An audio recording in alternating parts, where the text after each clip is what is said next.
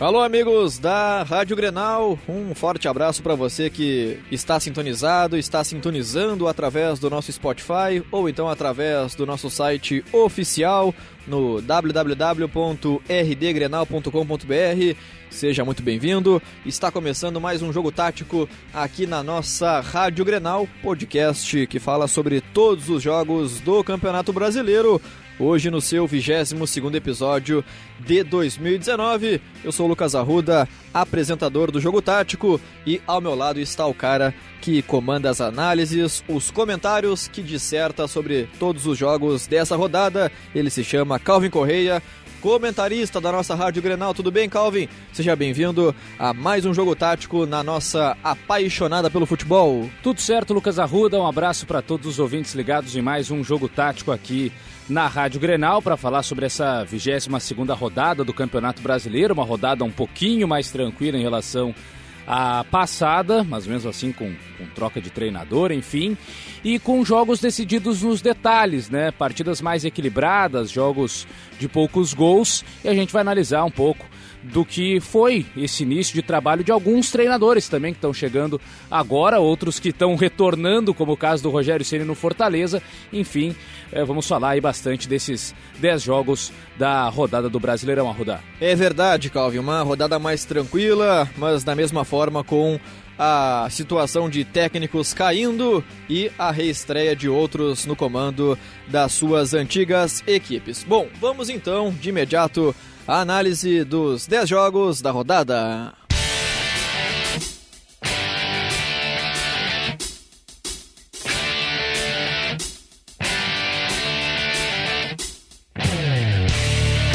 Numa rodada em que o líder Flamengo empatou em 0 a 0 o Internacional empatou em casa com o Palmeiras e o Grêmio perdeu para a equipe do Fluminense com o seu time completamente alternativo pensando nas semifinais da Copa Libertadores. A gente começa com o Internacional no domingo à tarde, às 4 horas no estádio Beira-Rio em Porto Alegre.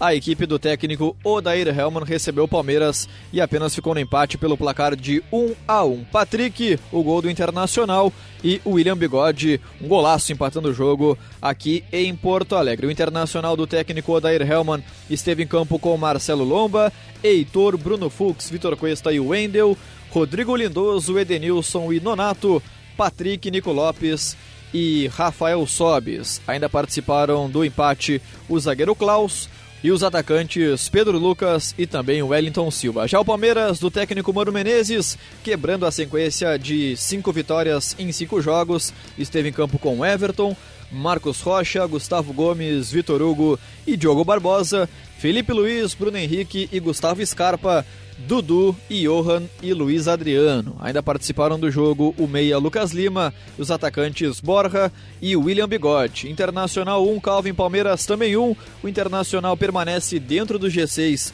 é o quinto colocado e o Palmeiras segue a busca pelo líder Flamengo, é o atual segundo colocado no Campeonato Brasileiro. Pois é, Arruda, um jogo de dois tempos bastante distintos no Beira Rio. O Inter dominando bastante na primeira etapa e o segundo tempo todo do Palmeiras. O Inter, mais uma vez, no 4-1-4-1, com o Lindoso de primeiro volante, com Edenilson e Nonato por dentro e, e com isso o Patrick mais uma vez jogando aberto pelo lado esquerdo, o Nico na direita e o Sobis no comando de ataque. Mas as principais novidades estiveram na defesa, com o Heitor começando o jogo na lateral direita e o Bruno Fux sendo o zagueiro também pelo lado direito. Duas boas atuações, o Fux bastante seguro na defesa, com alguns bons desarmes e também com qualidade na saída de jogo, inclusive com algumas conduções, o que não é tão normal para os zagueiros, né? Ou quando o zagueiro arranca geralmente ele vai em linha reta, né? Aquela arrancada do zagueiro que baixa a cabeça e põe na frente. E o Fux não, ele tem uma habilidade até para driblar num espaço mais curto. Então, um zagueiro com, com personalidade, que ainda tem que cuidar alguns aspectos defensivos, mas é, com um futuro bastante promissor. E o Heitor aparecendo bastante na linha de fundo, inclusive participa do lance do gol de abertura do placar do Internacional no primeiro passe. Enfim, fez uma boa partida. E o Palmeiras é, do Mano Menezes, começando no 4-2-3-1, tendo o Dudu aberto pelo lado direito, com o Johan na esquerda, o Scarpa centralizado e o Luiz Adriano é, à frente. Mas depois dos 20 minutos, o Mano inverteu, passou o Dudu pro meio com o Scarpa na direita para buscar o Dudu mais centralizado, buscando o jogo e tentando também algumas arrancadas por dentro para tentar desequilibrar a partida, para tentar até buscar algumas faltas e a partir disso trabalhar mais a, a bola parada. Mas foi um primeiro tempo de domínio do Inter, de criação de jogadas a todo instante, é, com o, o Inter tendo muita força pelo lado direito, com o Heitor e com o Nico Lopes. Também o Sobis aparecendo bem em alguns momentos, saindo da posição de, de referência lá na frente, vindo buscar jogo. É, teve a primeira chegada do Inter com o Patrick de bicicleta, depois cruzamento do Nonato que o Sobis cabeceia até com, com certo perigo. E é, o Inter se impondo consegue abrir o placar depois de algumas situações de gol, de bola na trave, inclusive do Lindoso, de cabeça na, na cobrança de falta do Sobis. E o Inter abre o placar é, com o Nico Lopes fazendo uma boa jogada pelo lado direito, depois de receber do Heitor, driblando o Felipe Melo e aí fazendo o cruzamento para o Patrick entrar ali pelo meio e de cabeça abrir o placar. E aí, no segundo tempo, né, o Inter até teve algumas situações para ampliar, não conseguiu. E no segundo tempo, o Palmeiras volta melhor, volta subindo mais a marcação, ficando mais com a bola. A entrada também do William na vaga do Johan para aumentar o poder de fogo, né? Já que o William entra mais na área para finalizar, o Johan tenta trabalhar um pouquinho mais pelo lado do campo. E o Palmeiras bem melhor no segundo tempo, é, chegando com, com Scarpa finalizando da entrada da área. É, depois o, o Bruno Henrique cruzando para o Scarpa de novo testar o, o Marcelo Lomba. É, e o Inter sem conseguir contra-atacar, né? Depois de abrir o placar, muitas vezes o Inter recua para é, atacar em velocidade, mas não conseguindo fazer isso. E o Palmeiras chegando cada vez mais próximo do gol até empatar. Uma bela jogada, de pé em pé, até o lançamento do Bruno Henrique na direita. Marcos Rocha cruzando com desvio. O desvio do Lindoso que acaba cortando mal, né? Corta para cima, não afasta a bola de vez e ela sobra pro William que pega muito bem de primeira, de canhota, é uma ótima finalização tirando do Marcelo Lomba. E o que mais chamou a atenção foi que depois do Palmeiras ter empatado o jogo, o Odair Helman tira o Nonato, que vinha jogando bem ali, controlando o jogo no meio de campo, para colocar o Wellington Silva, dar mais velocidade, que geralmente é uma troca quando o Inter busca o contra-ataque, né? Não ter a bola, colocando o Patrick por dentro e o Wellington para dar velocidade na esquerda e ser um time mais reativo, jogando em casa. Então o Inter perde ainda mais do seu controle na segunda etapa e vê o Palmeiras crescer nas jogadas de bola parada. O Vitor Hugo é, conseguiu um bom cabeceio ali, exigindo defesa do Marcelo Lomba. Depois o Palmeiras tem o gol polêmico, né, anulado, mas para mim corretamente é, pelo toque de mão do William. Na melhor marcação da arbitragem seria a falta do Klaus em cima do William, mas o toque de mão invalida qualquer situação é, de gol, né, pelo, pelo toque no braço ser do atacante do Palmeiras. É, e mais uma vez o Klaus, né, tendo que entrar na reta final ali do jogo na, na vaga é, do Bruno Fux e de novo é, bastante perdido, bastante afobado nessa questão do bote. Já tinha errado contra o Flamengo, errou contra o Palmeiras para sorte do zagueiro colorado. O William acabou tocando com o, o braço na bola. Mas um jogo igual é, pelos dois tempos bastante distintos, então um empate, né? Um tempo do Inter, um tempo do Palmeiras, mas o tempo do Palmeiras talvez até melhor do que o do Inter. O Inter na segunda etapa caiu demais em relação ao rendimento. E acaba que é, a pressão aumenta para cima do, do Odair também em cima de alguns jogadores, mas pelo menos os garotos deram uma boa resposta, que era o que a torcida esperava. Heitor e Bruno Fux. Agora precisa resolver o problema da lateral esquerda. O Wendel de novo fez uma partida bastante ruim. O Zeca é uma opção da lateral.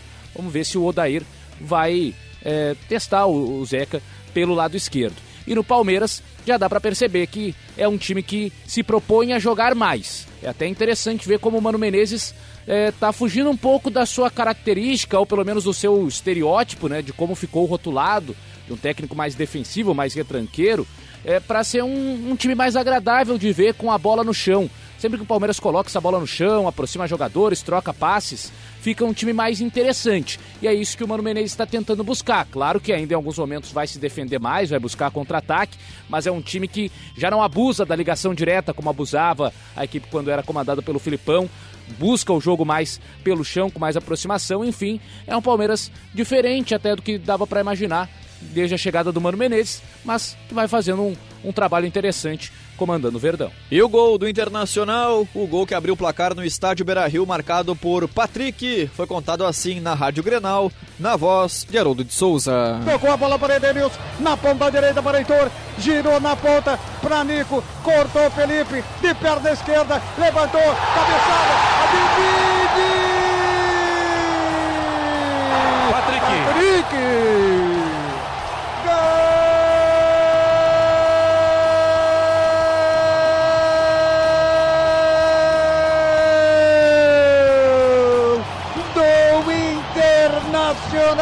Patrick!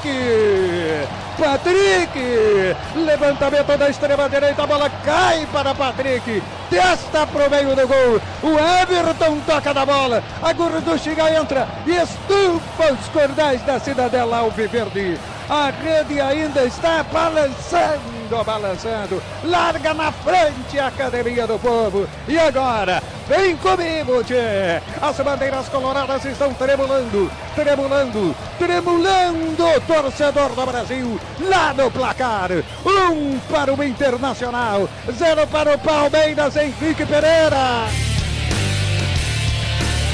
No mesmo horário, domingo, às 4 horas da tarde, no Rio de Janeiro, o Fluminense recebeu a equipe do Grêmio no estádio Maracanã e venceu pelo placar de 2 a 1, com os gols marcados por Nenê e também Caio Henrique. O Patrick descontou para o Grêmio na segunda etapa, o Grêmio com o time completamente reserva. O Fluminense do técnico interino Marcão esteve em campo com Muriel, Gilberto, Nino, Yuri e Caio Henrique. Alain, Danielzinho e Ganso, Nenê, Ioni Gonzalez e João Pedro. Ainda participaram do jogo o lateral Orinho e os atacantes Wellington Nem e Marcos Paulo. Já o Grêmio do técnico Renato Portaluppi esteve em campo com Júlio César, Léo Moura, Paulo Miranda, Rodrigues e Juninho Capixaba, Rômulo, Darlan e Tassiano. Luciano PP e André. Ainda participaram do jogo os atacantes Guilherme Azevedo e Ferreira e o autor do gol, o meia Patrick. Fluminense 2, Calvin, Grêmio 1. Fluminense neste momento é o 16 colocado, está respirando fora do Z4 e o Grêmio neste momento caindo para o oitavo colocado, tem 34 pontos na tabela. Vitória importante do Fluminense para cima do Grêmio, com o Marcão mais uma vez assumindo como técnico interino e o, a ideia do Marcão foi mais resgatar algumas das essências do jogo do Diniz. Resgatou a formação no meio de campo, Alan, Ganso e Daniel, aquele tripé né, com Alanço bem solto para ser o primeiro volante, para buscar a bola entre os zagueiros e trocar passes, com o Ganso e Daniel é, revezando na, na, articulação das jogadas, em quem voltava mais, quem ajudava mais é, lá na frente, tendo o Nenê na direita, Johnny Gonzalez na esquerda, com o João Pedro na frente. E o Grêmio bastante reserva, com garotos entrando na segunda etapa, totalmente concentrado na Libertadores da América, e o grande teste era ver a condição do Léo Moura, e ela foi mostrada como insuficiente. O Léo Moura fez uma partida ruim, uma das piores com a camisa do Grêmio, foi superado com facilidade por aquele triângulo do lado esquerdo do Fluminense, com o Caio Henrique, lateral de ótima ultrapassagem, com o Daniel no apoio e com o Johnny Gonzalez também botando muita velocidade naquele setor. E o Léo Moura acabou é, comprometendo naquele lado direito de defesa do Grêmio. O Grêmio que teve o Luciano começando o jogo pelo lado direito, com o Tassiano dessa vez mais centralizado como um meia, embora não seja um armador, então ele o tempo todo aparece na área para finalizar.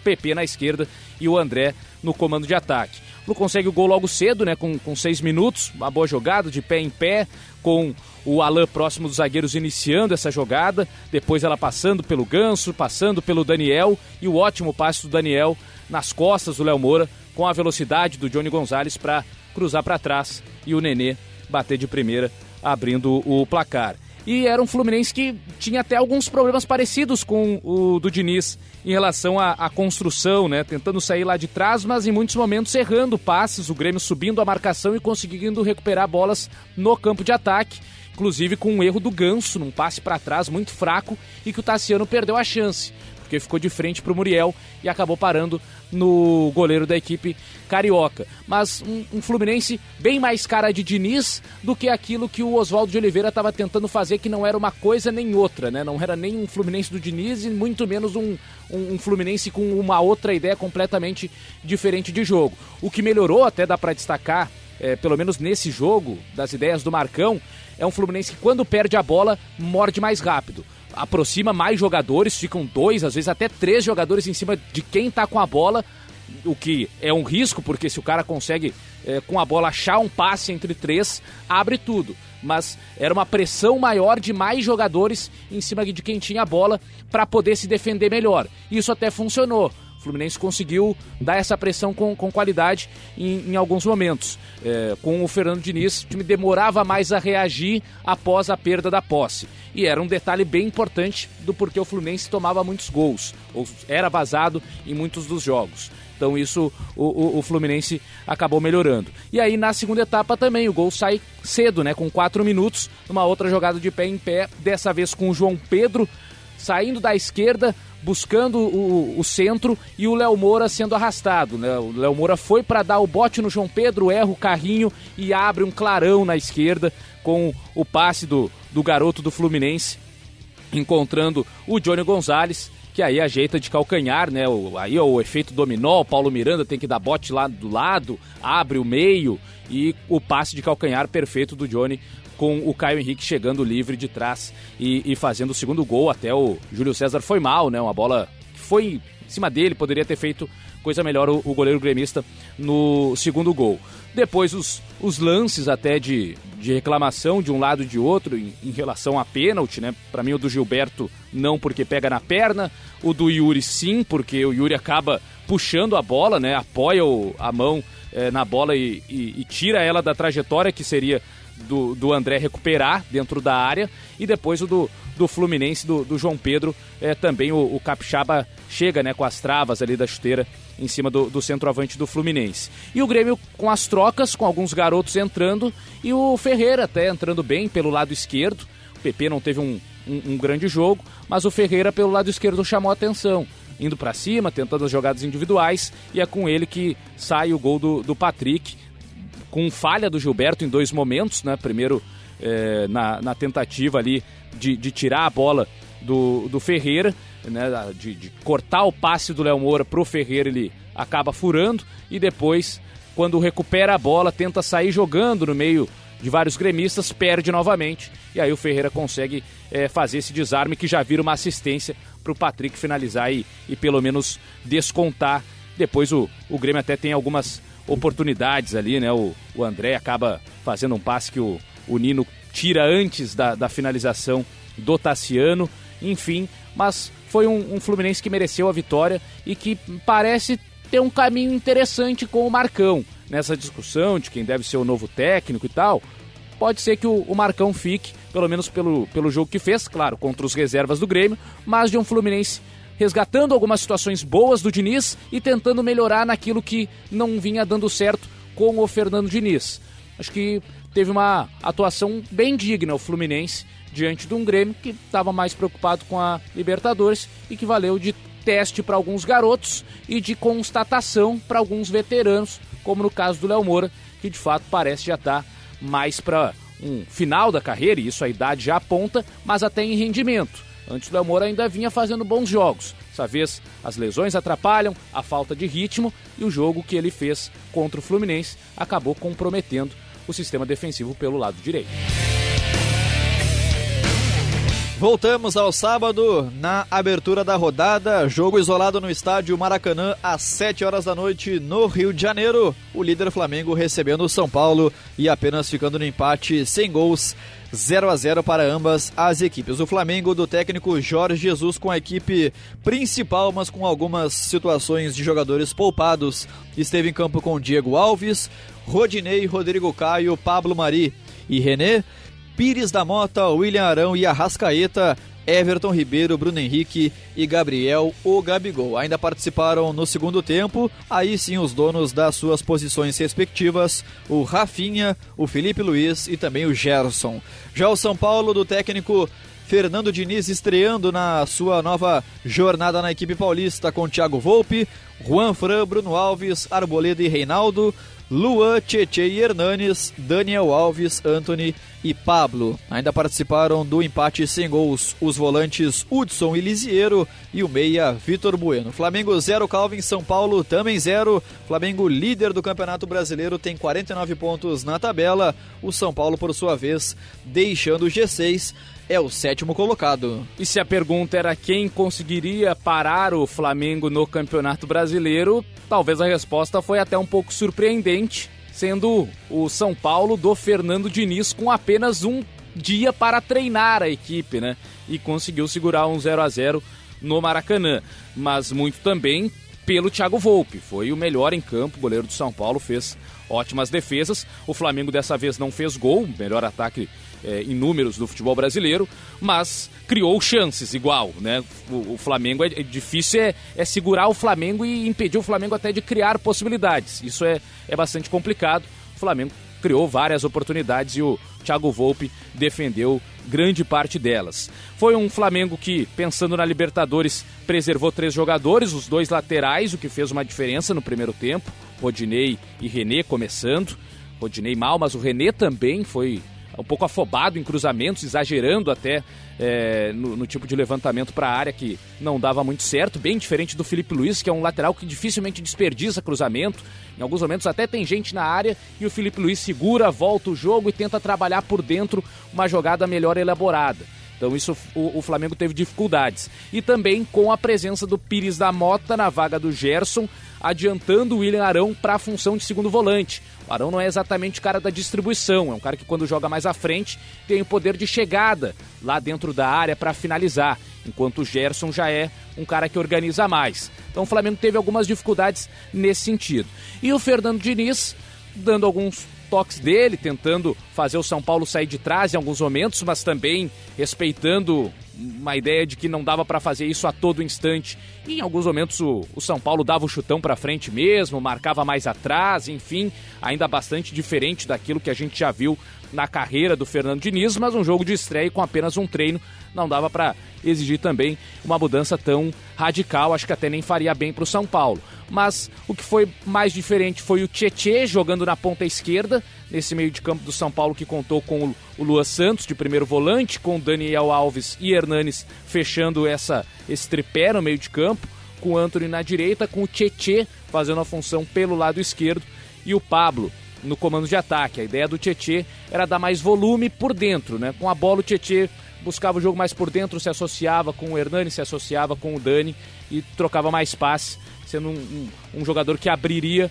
o corredor pro Reinaldo, né? O Tietê com a bola não ocupava a ponta esquerda, vinha trabalhar por dentro e aí o corredor esquerdo estava totalmente liberado para os avanços do Reinaldo que tem é, feito um, um, bom campeonato brasileiro e é justamente assim que o São Paulo cria sua primeira e, e talvez melhor oportunidade na partida num cruzamento do Reinaldo em que o Pablo finaliza de primeira dentro da área e acaba pegando a bola forte demais, acaba jogando por cima do gol. E a partir disso uma pressão do Flamengo com chances criadas, o René finalizando de fora da área para a defesa do Thiago Volpe, depois aquela chance incrível, o Arrascaeta é, batendo escanteio, a defesa do São Paulo se atrapalhando, quase um gol contra, depois sobra pro, pro Arão, é, que, que finaliza com o, o Bruno Alves salvando praticamente em cima da linha. Aliás, grande jogo do Bruno Alves. E um Flamengo que pressionou durante a primeira etapa. É, e depois no, no, segundo tempo ainda mais com a entrada dos titulares, do Rafinha no lugar do Rodinei,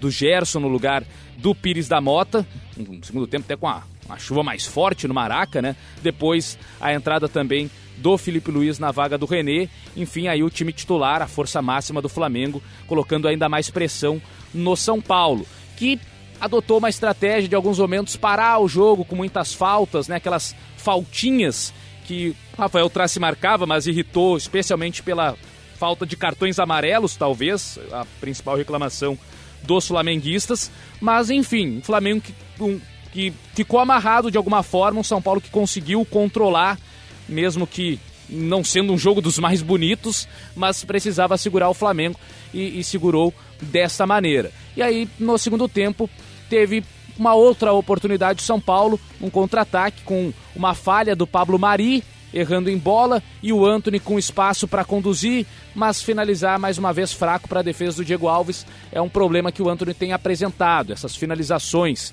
A decisão em alguns momentos de conduzir contra-ataque, não passar para os companheiros e tentar o chute, e o chute que sai fraco é algo recorrente até do futebol do Anthony, que é bom jogador, mas ainda tem algumas situações é, para melhorar. E aí a reta final já de um, um Flamengo buscando mais é, atacar a todo momento, exagerando um pouquinho nos cruzamentos, é, e de um São Paulo que conseguiu afastar tudo nos minutos finais com uma ótima atuação do Bruno Alves, com o Arboleda também fazendo bom jogo. Enfim, o São Paulo, de uma maneira em geral, conseguiu se defender bem dos ataques do Flamengo. Mas foi uma pressão do início ao fim, dá para dizer, da equipe carioca, que dessa vez não conseguiu marcar, dessa vez não teve o gol do Gabigol. E uma estreia boa do Fernando Diniz, até consciente e, é, digamos assim, rechaçando algumas ideias que se tem dele.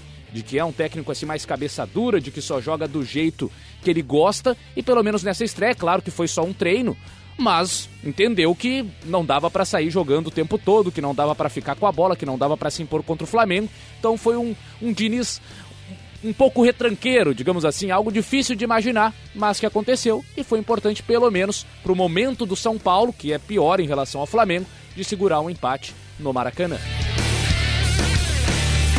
No domingo pela manhã, às 11 horas em São Paulo, na Arena Corinthians, o Corinthians recebeu a equipe do Vasco da Gama e venceu pelo placar de 1 a 0 o gol do volante Ralph em um jogo recheado de polêmicas. O Corinthians vencendo com o gol marcado pelo volante e muita ação do VAR neste jogo. O Corinthians do técnico Fábio Carilli esteve em campo com Cássio, Fagner, Manuel, Gil e Danilo Avelar, Ralph, Ramiro e Sornossa Pedrinho, Cleison e Bocelli. Ainda participaram da vitória os meias Matheus Vital e Jadson e o atacante o Gustavo. Já o Vasco da Gama do técnico Vanderlei Luxemburgo esteve em campo com Fernando Miguel, Iago Pikachu, Werley, Leandro Castan e Danilo Barcelos, Bruno Gomes, Raul e Marcos Júnior Rossi Ribamar e Thales Magno. Ainda participaram da derrota os atacantes Marrone e Clayton e também o meia Marquinho. Corinthians 1, Calvin, Vasco da Gama 0. Corinthians, neste momento, dentro do G4, é o quarto colocado e o Vasco da Gama, por sua vez, apenas o 13 terceiro na tabela. Aquela tradicional vitória do Corinthians na Arena Corinthians em Itaquera, né? 1 a 0 aquele placar magro, até alguns gols aconteceram, mas é, com o VAR anulando todos de maneira correta e mais 1 a 0 aí na conta da equipe comandada pelo Fábio Carilli, que mais uma vez colocou um meio de campo menos móvel, mais marcador, é, com o Ralph de primeiro volante, com o Ramiro e com o Sornossa, o que não funcionou tanto na primeira etapa. Foi um Corinthians pouco criativo e muito dependente do Pedrinho, que está jogando demais, mas muito também pela dependência que o Corinthians tem de um dos únicos jogadores que tenta criar jogadas. O Cleison é mais da velocidade, o Pedrinho está articulando mais as jogadas, armando para os companheiros e ainda tem a, a, finalização de fora da área, que é sempre um perigo. E o Bozelli no comando de ataque, é, tendo poucas oportunidades para finalizar. E um Vasco é, tendo o garoto Bruno Gomes, dessa vez começando como titular, né, de primeiro volante, depois Raul e, e Marcos Júnior completando esse meio de campo, com Rossi Thales Magno abertos e o, o Ribamar é, lá na frente. Jogo equilibrado, sem muitos ataques na primeira etapa, sem muitas oportunidades. Um jogo em que as duas equipes esperavam, marcavam atrás quando não tinham a bola, então isso acabava dando pouco espaço para os times acelerarem. E foi um jogo é, bastante truncado, assim, sem nenhuma é, grande chance de gol. No segundo tempo, o Carilli, o Carilli coloca o Jadson na vaga do Ramiro para aumentar o poder de criação e a partir disso o Corinthians começa a trabalhar um pouco melhor a bola. O Vasco tem o, o gol anulado né, do, do Erley no VAR por impedimento, assim como no primeiro tempo o, o Corinthians também teve o seu gol anulado, um gol que seria até contra do Fernando Miguel, mas o impedimento do Manuel que atrapalha o goleiro vascaíno e depois com a entrada do Matheus Vital no lugar do Sornossa, aí sim o Corinthians tem uma equipe mais criativa, com Sornossa e Jadson, dois meias armadores.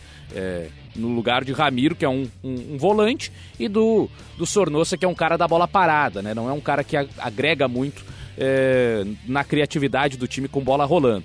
E o Corinthians consegue chegar no seu gol, né? Uma jogada que começa num cruzamento do Pedrinho, o Heller afasta de cabeça para fora da área, a bola sobra para o Ralf, que toca no Bozelli. Bozelli faz bem o pivô, protege bem e devolve para o Ralf finalizar a entrada da área forte no canto sem chance para o Fernando Miguel. E assim o Corinthians vence mais um jogo. Depois, na reta final, o Vasco pressionou, né? É, é, chama atenção como o Corinthians sai na frente e, e tem dificuldades para se manter em cima do adversário. Geralmente faz o gol e recua.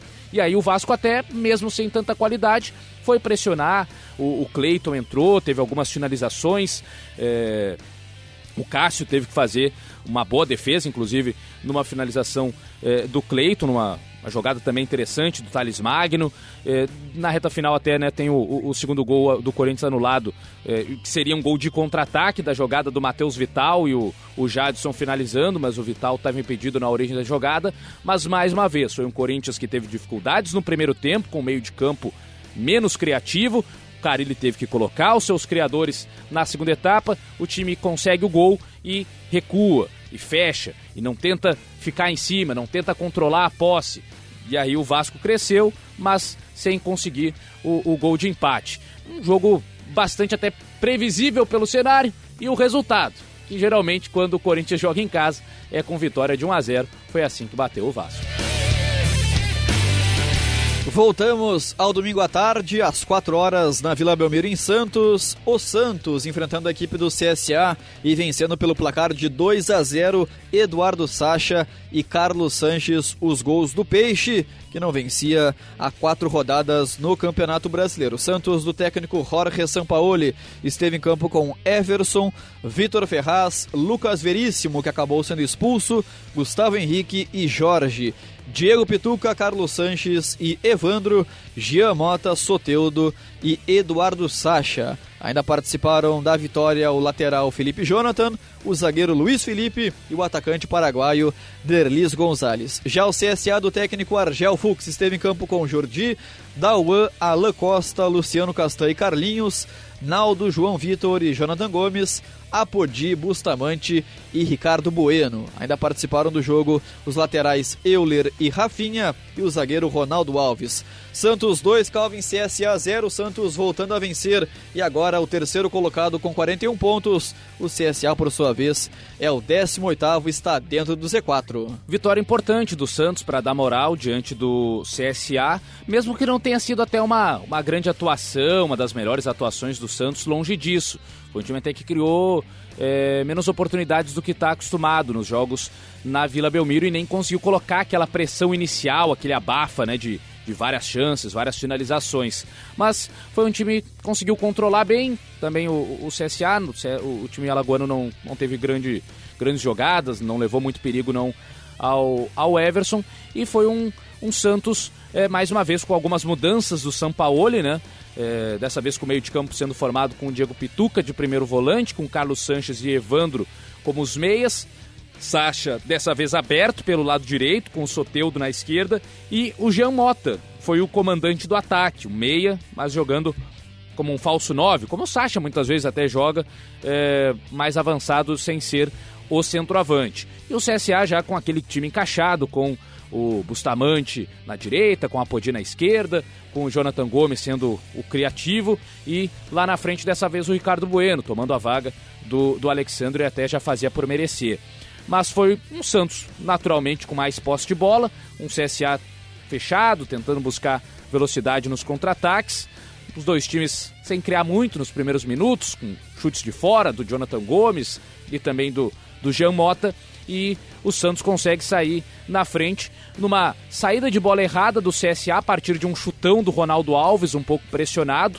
E aí tenta se livrar da bola, chuta fraco, né, tenta chutar é, para frente não consegue colocar tanta força assim no chute. O Evandro recupera e a jogada do Soteudo, mais uma vez sendo o cara para desequilibrar com seus dribles. É, e a bola acaba sobrando para o Jean Mota, que cruza e depois o, o Sacha, na, na sobra de tudo isso, finaliza com o Naldo fazendo bloqueio, braço aberto, pênalti claro e o, o pênalti convertido pelo Carlos Sanches. Depois o Santos até teve, um, no, ainda no primeiro tempo, uma boa jogada para fazer o segundo, com o Jorge aparecendo, tocando para o Sanches, Sanches fazendo corta-luz e o Evandro é, levantando de primeira para o uruguaio finalizar com defesa do Jordi. Depois, no segundo tempo, houve a troca entre Jean Mota e Sacha. O Jean Mota, no segundo tempo, começou mais aberto pelo lado direito e o Sacha centralizado no comando é, do ataque. E o CSA tentou aos poucos subir a marcação, tentar atrapalhar a saída de bola do Santos e até tentar ficar um pouco com a bola. Isso chamou atenção no time do CSA. Né? Um time comandado pelo Argel Fuchs, mas que bateu o tiro de meta curto, tentou sair jogando de pé em pé com um zagueiro pro volante, do volante pro lateral, do lateral pro ponta, enfim. Um jogo até um pouquinho mais elaborado do que dava para esperar é, do, do CSA do Argel, apesar da derrota. E o segundo gol do Santos na bola parada, no escanteio do Sanches, com o Veríssimo cabeceando prensado, o Evandro cabeceando para o meio e aí o Sacha empurrando para o gol. Desatenção da defesa do CSA ficou olhando né, a troca de passes de cabeça dos jogadores da equipe Santista. Santos que perdeu o Lucas Veríssimo, expulso com o segundo amarelo, né, com o braço no, no rosto do Euler, e uma reta final até de um CSA tentando atacar mais, é, mas com, com muitos chutes é, de fora da área sem, sem muita direção. Enfim, não foi um grande jogo do Santos, mas foi um jogo ok, aceitável. A vitória era o mais importante, não sofreu grandes sustos e conseguiu marcar os seus gols. E de um CSA que até tem chamado atenção nas últimas partidas por uma tentativa de, de, jogar futebol também, de não ficar só lá atrás, só no chutão para frente, só na correria e de tentar colocar a bola no chão tem, tem despertado curiosidade. Alguns momentos desse CSA é que tenta, na medida do possível, fazer um, um trabalho interessante. O Argel Fux, a briga do CSA não é contra o Santos, não é também contra o Palmeiras, como é, enfrentou na rodada passada. Vai ser nos, nos confrontos diretos, nos jogos contra times ali do meio da tabela. É nisso que vai se focar o CSA para tentar se salvar do rebaixamento. No domingo à noite, às 7 horas, o Atlético Mineiro recebeu a equipe do Ceará no Estádio Independência em Belo Horizonte e venceu pelo placar de 2 a 1, aliviando um pouco a crise no Galo. Luan e Otero os gols da equipe mineira e Thiago Galhardo o gol da equipe do Ceará. O Atlético Mineiro do técnico Rodrigo Santana esteve em campo com Cleiton, Patrick, Hever, Igor Rabelo e Fábio Santos, Natan Elias e Casares, Luan Tchará e Franco de Santo. Ainda participaram da vitória os meias Otero, Vinícius e Bruninho. Já a equipe do Ceará do técnico Enderson Moreira esteve em campo com Diogo Silva, Samuel Xavier, Valdo, Thiago Alves e João Lucas, Fabinho, Ricardinho e Thiago Galhardo, Lima, Matheus Gonçalves e Felipe Cardoso. Ainda participaram da derrota o meia Felipe Bachola, o lateral Cristóvão e o volante Wesley. Atlético Mineiro 2, Calvin Ceará 1, Atlético Mineiro respirando, agora o décimo colocado na tabela e o Ceará caindo é o 15 colocado. Pois é, Arruda, vitória de virada do Atlético Mineiro para cima do Ceará pelo placar de 2 a 1 e com o Rodrigo Santana tentando mexer no time, né? Inquieto na busca por uma boa saída de bola. Sem o Jair, mais uma vez lesionado, começou com o Natan sendo o primeiro volante. Natan, que começou a carreira como um meia, foi contratado pelo Chelsea, né? Depois de destaque no, no Atlético Paranaense, enfim, rodou aí alguns clubes e agora no Atlético Mineiro é, foi utilizado como primeiro volante nessa partida diante do Ceará ali é, posicionado à frente dos zagueiros, com liberdade para Elias e Casares mais adiante, né, na, alinhados, tendo o Luan recuperando espaço no time titular aberto pelo lado direito, Tchará na esquerda com o de Santo na frente. A ideia de um time que trabalha mais a bola no meio de campo, que não espera tanto o adversário para reagir e que tem mais trabalho de bola. O Luan é um cara que tem buscado mais esse jogo por dentro em alguns momentos, o Tchará também sabe fazer isso, com o Casares sendo um armador, o Elias é quem até tem uma chegada mais forte sem participar tanto da construção e com o Natan para qualificar esse primeiro passe, mesmo que perca em relação à, à marcação. E Ceará com o Anderson Moreira tentando mais uma vez é, modificar ali os lados do campo, com o Lima na esquerda, com o Matheus Gonçalves ganhando espaço pelo lado direito e lá no comando de ataque o Felipe Cardoso e o, o Thiago Galhardo sempre se aproximando. Primeiro tempo em que o Atlético teve as primeiras oportunidades, com lançamento do Luan pro, pro Tiará bater de esquerda, depois o, o Luan também aparecendo com destaque para alguns passes para finalização, sendo o principal jogador do Atlético Mineiro eh, no primeiro tempo. O Tiará acaba saindo lesionado, né? ainda na, na primeira etapa entra o, o Otero, eh, que tenta até alguns chutes de fora da área, e o Ceará sai na frente ali já na, mais para a parte final do primeiro tempo, numa jogada polêmica né, de arbitragem, o, o, o pênalti marcado do Igor Rabelo em cima do Felipe Cardoso. Felipe Cardoso vai finalizar de canhota, acaba tocando com o pé direito na bola de biquinho, dá com a perna direita e aí ela escapa da esquerda e ele fura em bola.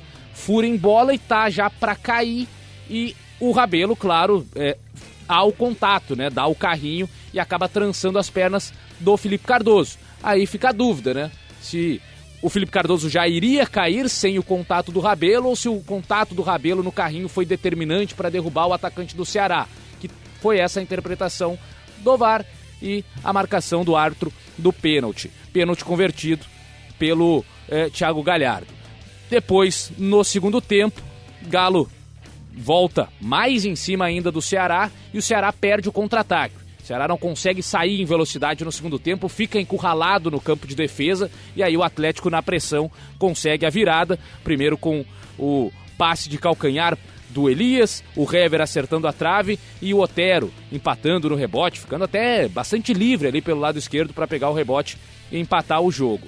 E depois o, o Otero cresce no jogo com o gol marcado, aparece o tempo todo, seja na bola parada, seja é, até mesmo em finalizações de fora da área ou nas inversões de jogo da esquerda para a direita, com o Patrick sendo bastante acionado também pelo lado direito, com algumas finalizações é, perigosas. E o Enderson Moreira colocou o Cristóvão, né, lateral direito, na vaga do Lima, passando o Matheus Gonçalves para o lado esquerdo e o Samuel Xavier mais adiante no meio de campo né, tentando conter os avanços do Atlético, mas se preocupando pouco em atacar ou em contra-atacar. E aí, logo na sequência, o Atlético faz o segundo gol, cruzamento até do de Santo, né, saindo um pouco da área, fazendo o cruzamento, o Hever cabeceando em cima do Diogo Silva e a sobra com o, o Hever tentando passe atrás, o Igor Rabelo furando e o Luan batendo e, e, e fazendo o gol da, da virada do Atlético Mineiro. E o de Santo muito importante na, na participação de jogadas, na movimentação. Centroavante grandalhão está tá sempre preocupando a zaga adversária na bola aérea, mas também prende bem no pivô, protege bem. Enfim, uma, uma boa partida do argentino, do Franco de Santos. E um Ceará que no segundo tempo nem conseguiu finalizar no gol, né? não conseguia sair dessa pressão do Atlético Mineiro. Até por isso, a saída do Enderson Moreira, que acumulou resultados negativos e que nessa partida em específico não conseguiu criar oportunidades. Nos outros jogos, o Ceará perdia, criando mais do que o adversário e muitas vezes consagrando o goleiro adversário como o principal jogador da partida. Como foi contra o CSA, que o Jordi foi o melhor em campo, como foi contra o Botafogo no Castelão, que o Gatito foi o melhor em campo. Enfim, em vários desses jogos recentes. Contra o, o, o Atlético, não. Cleiton até pouco participou e o, o Galo foi muito mais dominante em relação ao Ceará. E aí o desgaste do, do Enderson Moreira também é, com o, o Vozão. É, Ceará que não tem lá um elenco também tão farto para mudar muito a, a situação ofensiva, que é o que mais preocupa. Vamos ver agora com o próximo treinador é, se os, como é que vai ser a, a mudança do Ceará, se vai mudar o seu jeito de jogar, enfim.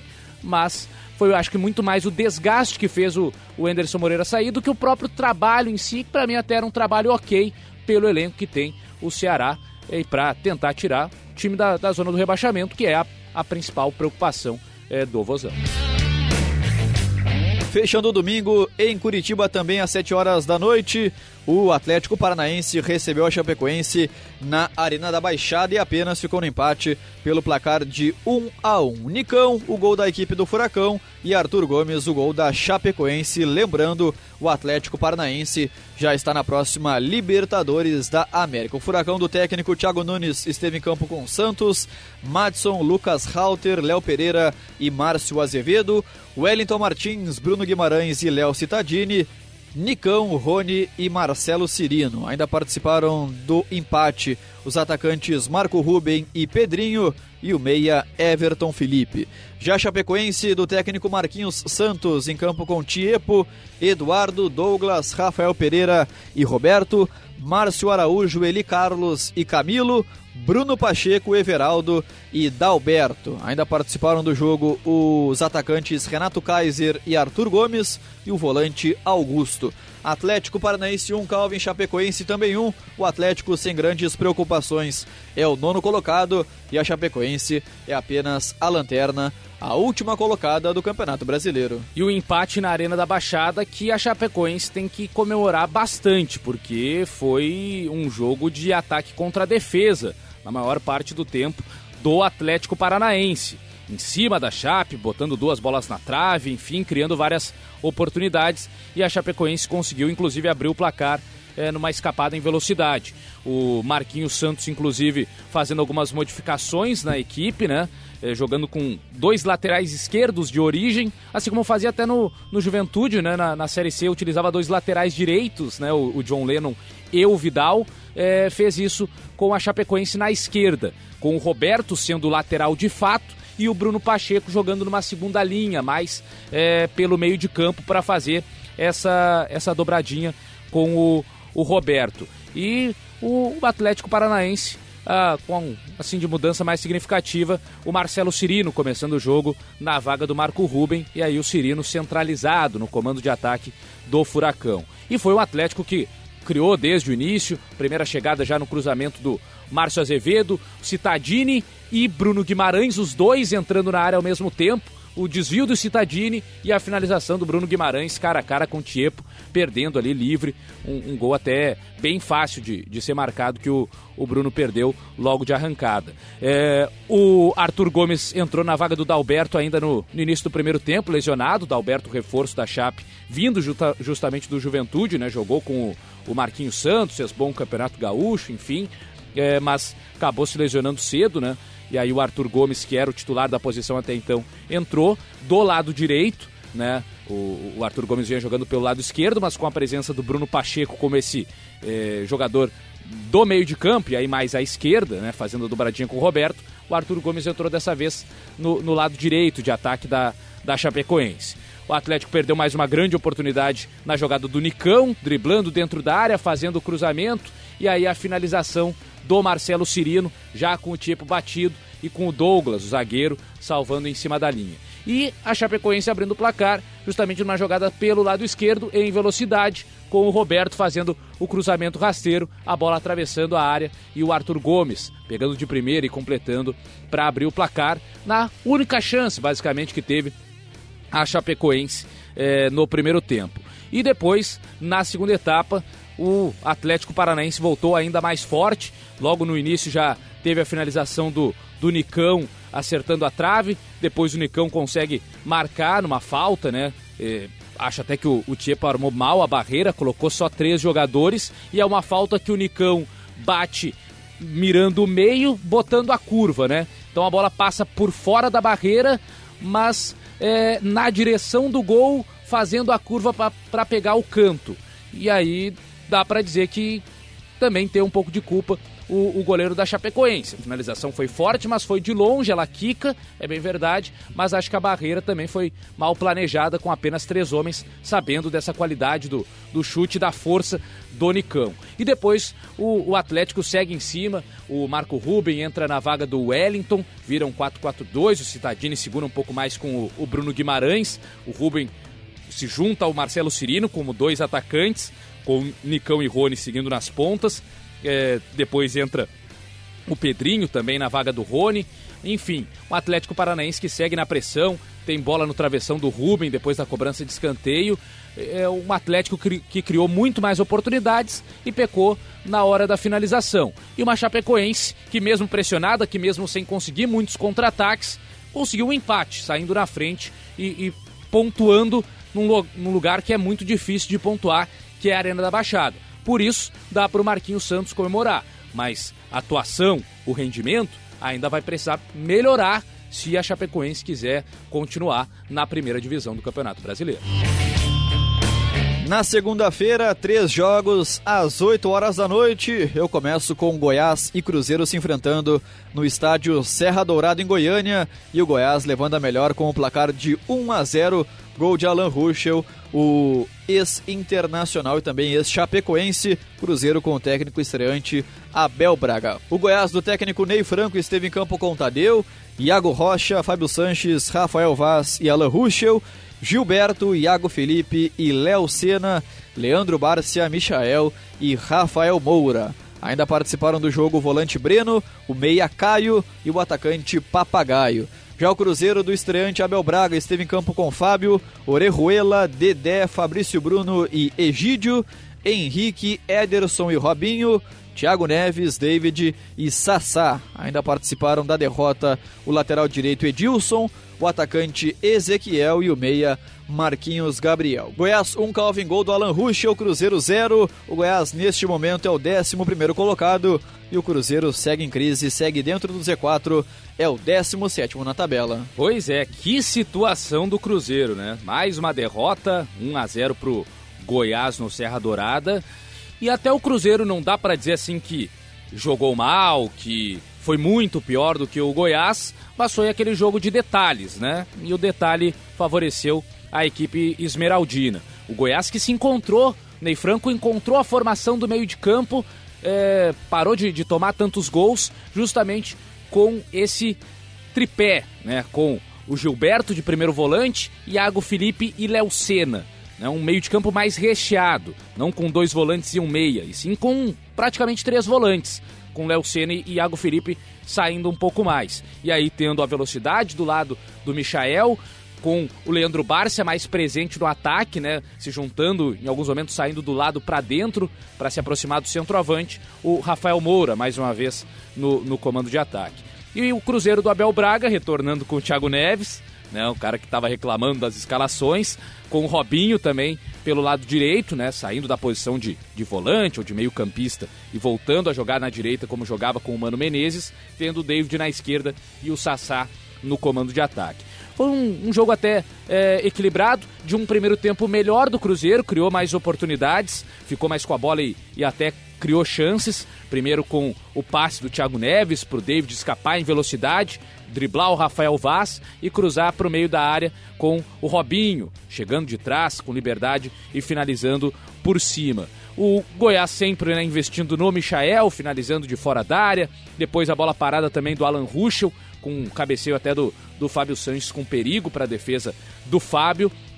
E o Cruzeiro teve também uma boa oportunidade já na reta final do primeiro tempo com o Orejuela chegando na linha de fundo, fazendo o cruzamento, o Thiago Neves desviando para a segunda trave de cabeça e o Sassá com liberdade, mas sem chegar inteiro na bola, cabeceando para fora. E aí no segundo tempo, o Abel coloca o Edilson na vaga do Orejuela, que não vinha bem no jogo, mas até tinha melhorado na reta final do primeiro tempo, justamente nessa jogada de linha de fundo e de cruzamento.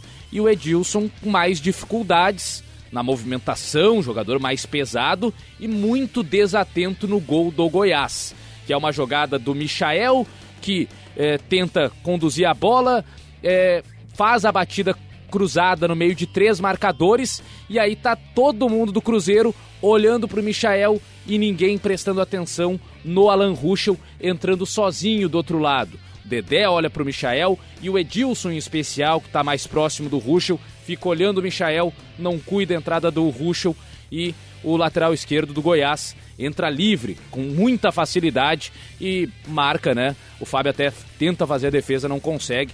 E o Alan Ruschel, né? O cara, uma história espetacular, de, de muita superação, né? Na, na, no trágico acidente da Chapecoense, marcando e, e sendo importante, se sentindo importante, né? Até falando dos motivos que deixou a Chapecoense, queria ser reconhecido como um, um, jogador acima de um sobrevivente da tragédia, né?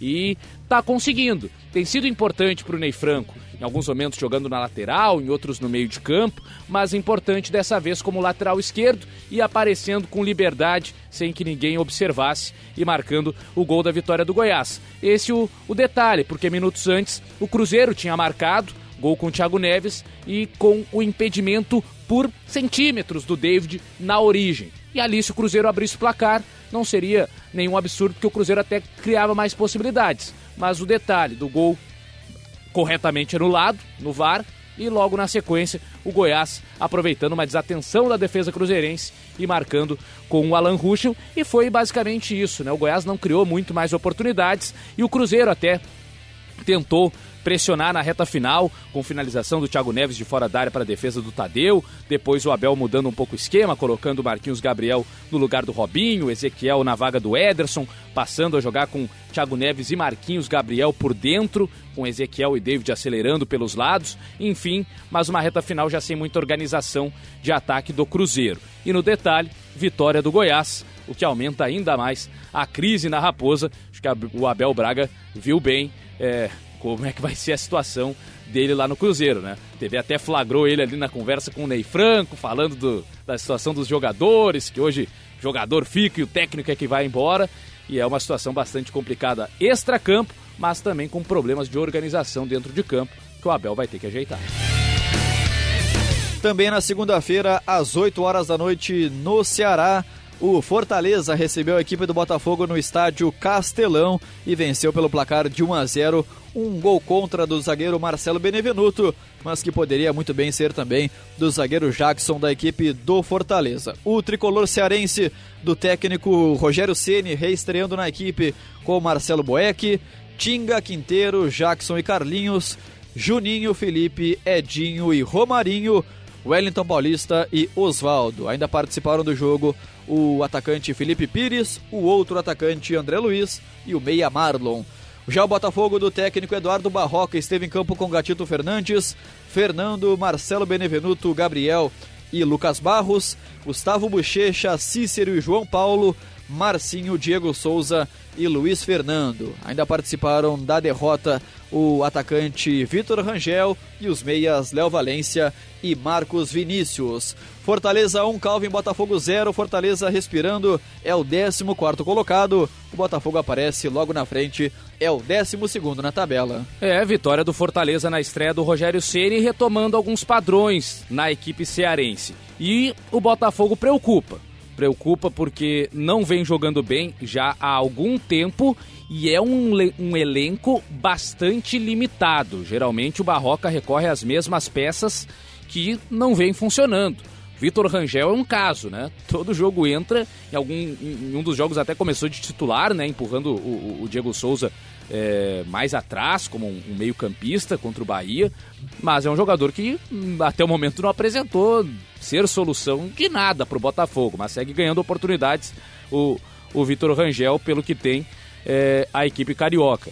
Enfim, é um, um, time que, que corre risco também pela, pela queda acentuada é, de, de rendimento. E foi um, um Fortaleza que é, retomou né, aquela aceleração dos lados do campo, com o Edinho e com o Oswaldo, com o Romarinho próximo do, do Wellington Paulista no comando de ataque, com o Juninho voltando a jogar ao lado do, do Felipe, né, um meio de campo mais construtor e mais uma ótima partida do Juninho. De fato incompreensível como com o Zé Ricardo o Juninho virou até reserva do, do Gabriel Dias, né?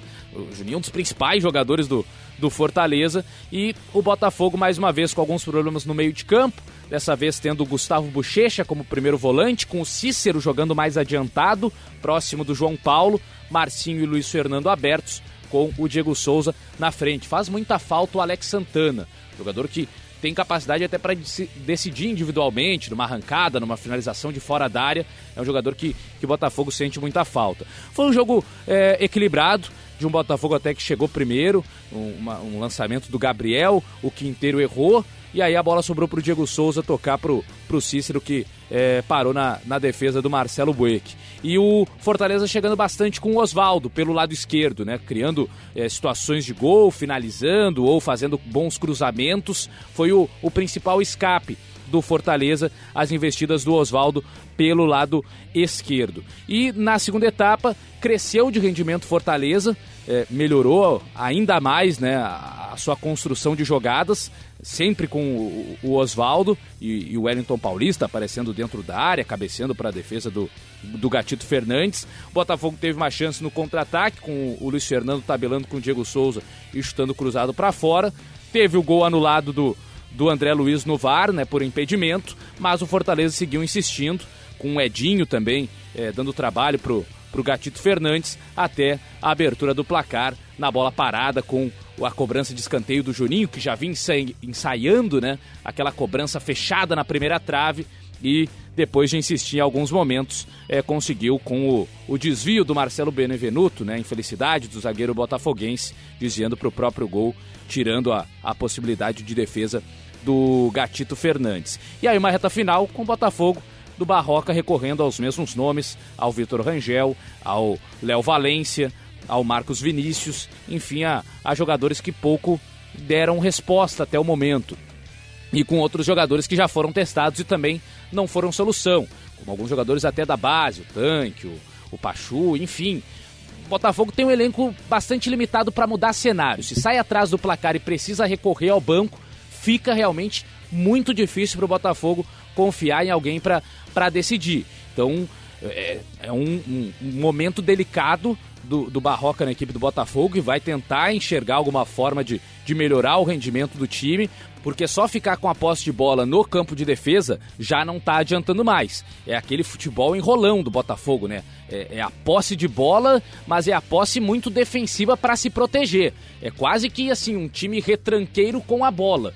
Time que fica com a bola porque aí não é atacado. Mas atacar, o Botafogo pouco ataca, pouco ameaça o gol adversário. Tem que solucionar bem essa questão ofensiva é, para poder até se resguardar em alguns momentos. Então, momento crítico do Botafogo e um Fortaleza conseguindo um resultado importante na volta do Rogério Ceni para dar confiança também para a torcida. E o último jogo da rodada, também na segunda-feira, às 8 horas da noite, na ressacada em Floripa. Havaí e Bahia se enfrentaram e os visitantes venceram pelo placar de 2 a 0 com os gols marcados por Nino Paraíba e também Elber. O Havaí do técnico Alberto Valentim esteve em campo com Lucas Frigeri, Léo Betão, Ricardo Talheimer e Igor Fernandes, Pedro Castro, Richard Franco e Matheus Barbosa, Caio Paulista, Lourenço e Jonathan. Ainda participaram do jogo os meias Douglas e GG e o volante colombiano Mosqueira. Já o Bahia do técnico Roger Machado esteve em campo com Douglas, Nino Paraíba, Lucas Fonseca, Juninho e Moisés, Flávio Gregory e Alejandro Guerra, Arthur, Elber e Gilberto. Ainda participaram do jogo os atacantes Luca e Fernandão e o volante Ronaldo. Havaí 0, Calvin Bahia 2. Havaí segue dentro do Z4, é o 19 colocado, vice-lanterna. E o Bahia surpreendendo, agora dentro do G6, é o sexto colocado na tabela. E uma vitória até com certa facilidade do Bahia para cima do Havaí, não criou grandes oportunidades, mas quando foi, chegou e, e marcou. O Bahia até tentando virar um time também com mais posse jogando fora de casa. Por isso a ideia do Roger de escalar o Guerra dessa vez, mantendo a formação do time é, que joga em casa, né? Com o Guerra e não com o Ronaldo. Ou seja, não com aquele volante de mais marcação e saída rápida, e sim com um meia de mais criação, para que o Bahia se sentisse mais confortável com a bola. E de um Havaí apostando mais uma vez na velocidade do Lourenço, do Caio Paulista pelos lados e do Jonathan prendendo bola na frente. Mas foi um primeiro tempo equilibrado, de poucas ocasiões. A primeira até foi do, do Havaí na cobrança de falta do Lourenço para a defesa do Douglas. E o Bahia, quando chegou, marcou.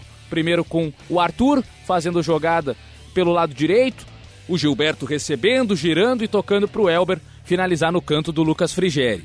E depois, minutos depois, né, o segundo gol no lançamento do Elber para o Nino Paraíba. Faz um ótimo campeonato brasileiro, é um, é um lateral pouco valorizado até, para mim é um dos melhores laterais do, do Brasileirão, o, o, Nino Paraíba, avançando pelo lado direito, fazendo a jogada, cortando para dentro e batendo com o desvio no Igor Fernandes, que matou o, o, o goleiro do Havaí. E a partir disso, o Bahia não chegou mais com tanto perigo no ataque, fez o 2 a 0 é, No segundo tempo, o, o Havaí mudou radicalmente de postura. O Valentim colocou o Mosqueira no lugar do Pedro Castro e especialmente a entrada do Douglas no lugar do Matheus Barbosa. Passou a jogar no 4-2-3-1 e com muita posse de bola no segundo tempo, com o Douglas muito participativo na construção, vindo buscar jogo, trocando passes, criando, finalizando, enfim.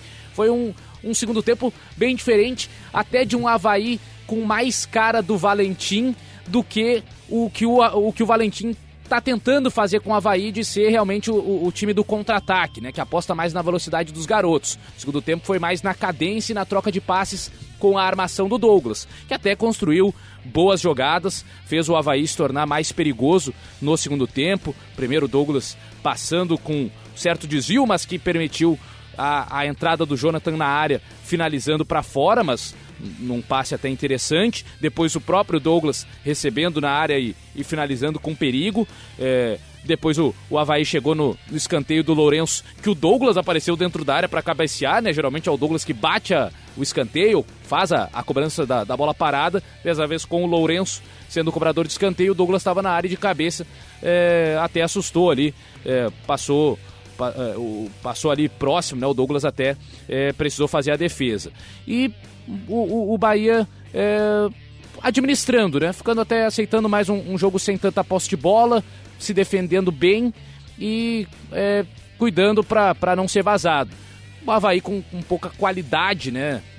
Do meio para frente para assustar, para conseguir o gol, mas tentou ser um time mais criativo na segunda etapa e até teve algumas chances. De qualquer maneira, ficando cada vez mais difícil pro, pro Havaí, né? Um time realmente com muitas limitações e que dificilmente vai conseguir escapar do rebaixamento. E para o Bahia, não foi lá aquele jogo assim empolgante, mas chegou duas vezes, fez dois gols e depois se defendeu bem. Mais um jogo sem ser vazado, né? um dos times é, que, que mais consegue ficar jogos sem ser vazados, né? É, chama atenção isso com o Douglas sendo uma figura muito importante no gol, mas com os laterais, o Nino e o Moisés fazendo é, bom campeonato brasileiro. Enfim, mais uma vitória boa para o Bahia para embalar e ameaçar os, os times lá pra, da parte de cima de que o Bahia tá chegando e vai querer vaga na Libertadores. Terminadas as análises de Calvin Correia e a tabela do Brasileirão da seguinte maneira, já também com os dois jogos adiados pela Copa Sul-Americana, as vitórias de Corinthians contra Chapecoense lá em Chapecó e também a vitória do Vasco da Gama contra o Atlético Mineiro no estádio Independência. E a tabela está assim: com o Flamengo líder 49 pontos, o Palmeiras o segundo colocado com 46, o terceiro é o Santos com 41 e fechando o G4 o Corinthians também com 41, a diferença nas vitórias. O quinto colocado é o Internacional com 37 e fechando o G6 também com a mesma pontuação vem o Bahia, a diferença do Inter para o Bahia nas vitórias. O Grêmio é o oitavo colocado com 34 pontos e depois no Z4 o 17º colocado Cruzeiro com 19, também com 19 na 18ª posição o CSA, a diferença no saldo, o 19º Havaí com 16 e a última colocada a lanterna, a Chapecoense com apenas 15 pontos conquistados. Valeu, Calvin. Forte abraço para você. Obrigado pela participação mais do que especial, sempre com análises precisas aqui no Jogo Tático da Rádio Grenal. Nos encontramos logo ali, viu? Na nossa edição de número 23 aqui do Jogo Tático na Rádio Grenal, Calvin. Valeu, Lucas Arruda. Valeu a todos os ouvintes que estiveram conosco até este momento em mais um Jogo Tático aqui da Rádio Grenal. Campeonato Brasileiro tá engrenando nesse, nesse segundo turno.